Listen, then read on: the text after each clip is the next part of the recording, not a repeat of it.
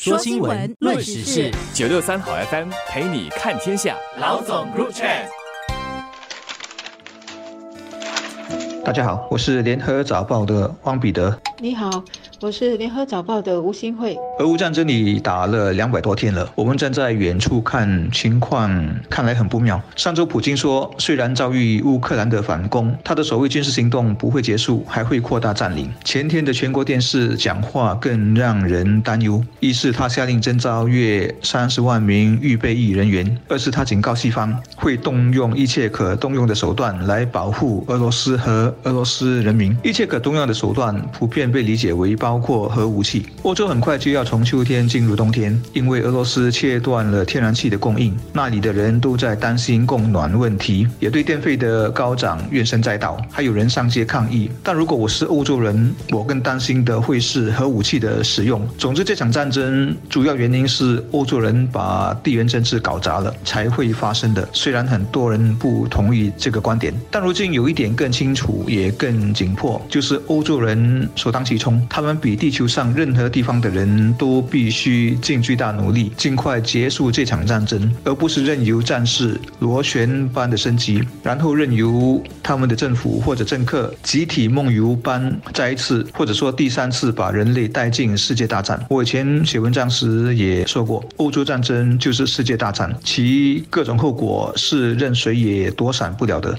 这是第二次世界大战以来，俄罗斯首次下令军事动员。这番话马上引起乌克兰总统泽连斯基的反应。正在纽约参加联合国大会的欧美领袖也在会上谴责普京这种危险和不顾后果的言行，认为他正在进一步的威胁世界的稳定和扰乱整个粮食与能源的价格等等。在国内。普京的讲话也引起一些市民的抗议，他们不愿意俄罗斯再发动战争。相信呢，这当中有不少是担心儿子被动员上战场的家庭。当然。全国三十多个城市同天爆发示威的人当中呢，也会包括许多本来就不满普京的俄罗斯人。根据报道，普京在宣布军事动员之后，当地公民就开始接到了动员令，而他们的军队要召集的是有服役经验的人。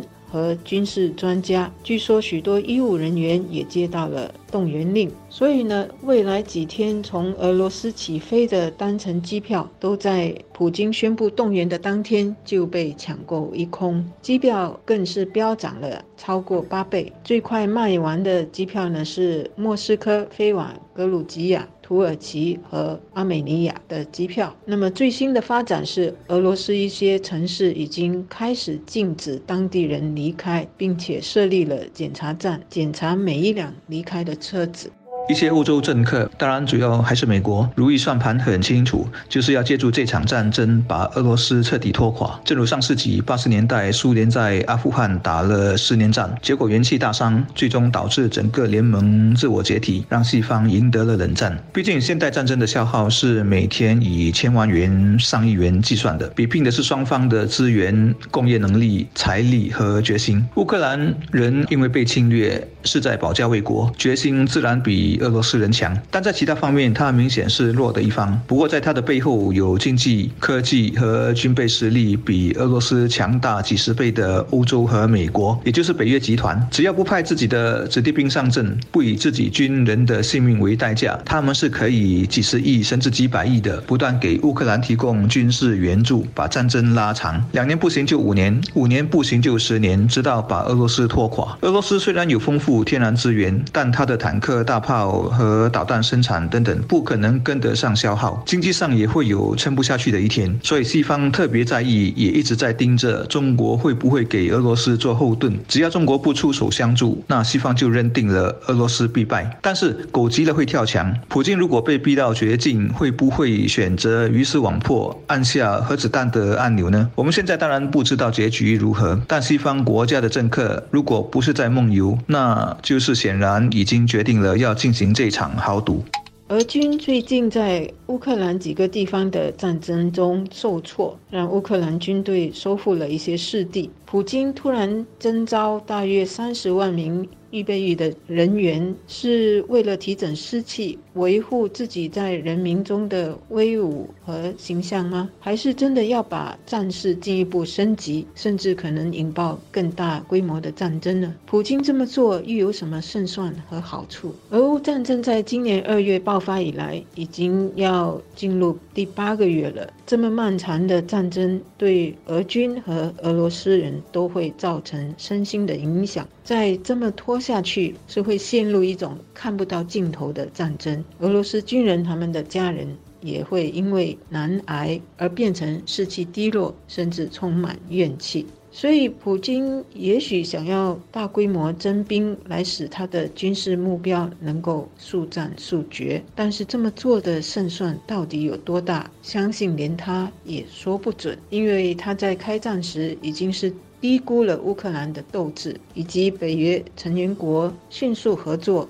在军备上支持乌克兰，使俄军呢的这个行动到今天都是无法得逞的。这次的大动员动作，同样也激起了美国和欧盟再次商量怎么应对普京的算盘，包括要加大对俄罗斯的经济。等等的制裁，制裁的最大受害人当然就是俄罗斯的人民，这又会引发当地许多人的不满还有不安，所以这样的恶性循环到底要何时结束呢？现在的局面是，普京以核武器做出恫吓，要逼迫西方思考是否继续支持乌克兰。而西方尽管指责普京操作核勒索，自己其实也在进行危险的核博弈，就是说我谅你普京不敢。这就是政治上很典型的边缘政策 b r i n g m a n s h i p。双方已来到最危险的一刻，就看谁先认怂、先胆怯，然后承认失败，退了下来。据说西方很多专家有研究普京的性格和心理。他们认为，在战败或者失去政权的面前，普京是有可能诉诸核武器的。他是戈巴乔夫性格的对照面。上一次世界大战，由于日本没有原子弹，所以美国投下了两颗就解决问题了。但这一次不同，他很可能是敌对双方第一次以核武器来决定胜负。当然，也更可能是保证互相摧毁，并且可能是终极的摧毁。我不知道欧洲人知不知道，他们此刻不只是在决定自己的命运。也决定着全人类的命运，还是他们时到今日还只是在担心这个冬天会特别冷、特别难熬而已。任何政治狂人都会把自己的国家和区域的命运给当掉。普京的最新动作对乌克兰局势、对北约的反制行动以及对世界安全所产生的结果如何？不是我们一般老百姓所能想象和预测的，但恰恰是这些政治人物的性格、优先取舍的盘算，让世界的命运越来越走在钢丝上。正在举行的联合国大会是否会发挥他们应该有的引导还有调和的作用呢？好让各方能够悬崖勒马，避免我们所处的太平洋区域走向核武和大规模战争的境地。这应该是我们所有老百姓所期待的。